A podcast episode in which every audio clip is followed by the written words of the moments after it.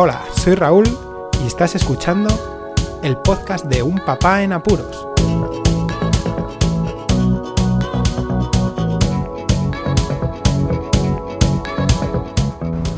Hola, puedes escuchar. Bienvenidos a un nuevo episodio del podcast de Un Papá en Apuros. Hoy estoy en la calle, un domingo cualquiera, sí, porque hoy estoy grabando en domingo. Quería hacer una pequeña píldora relacionada sobre eh, qué hacer en muchas situaciones en las que, sobre todo cuando se es primerizo, se tiene dudas de actuar o de dar un paso un poco más importante debido a que tienes miedo, porque es así, tienes miedo y quieres seguir las normas, te meten en la cabeza de que claro que los primerizos eh, somos más miedicas y tienen toda la razón. Es una situación súper nueva eh, que acongoja mucho tienes a una vida en tus manos chiquitita y pues los primeros meses no sabes la mayoría de las veces qué le pasa cuando llora.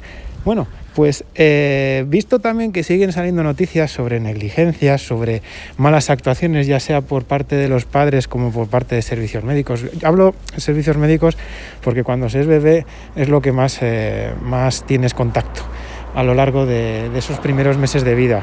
Y claro, mm, ocurrir cosas... Eh, catastróficas que te ponen nudo en la garganta y la rabia viendo que ocurren, pues eh, hay que ver que hay ciertas situaciones en las que no se entiende por qué ocurren ciertas cosas.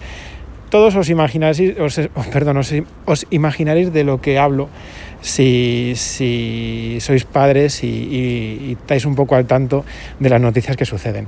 Yo como consejo a los padres primerizos, nada más os digo que hagáis el favor de seguir vuestro instinto. Siempre digo que también el instinto materno hace mucho. Si la madre está preocupada de verdad, el padre tiene que dar el paso también. Pero no dudéis en dar el paso. Y me refiero, cuando algo se ve que es muy acongojante, o sea, que te da miedo, hay que dar el paso. Si el niño está muy enfermo o le veis que mm, tiene ciertos síntomas que no parecen normales, llevadlo a urgencias. Pero es eso, hay que eh, tener dos dedos de frente. Y sé que los médicos, pues muchos dirán, bueno, este tío está incitando a que la gente colapse urgencias. No, es dos dedos de frente.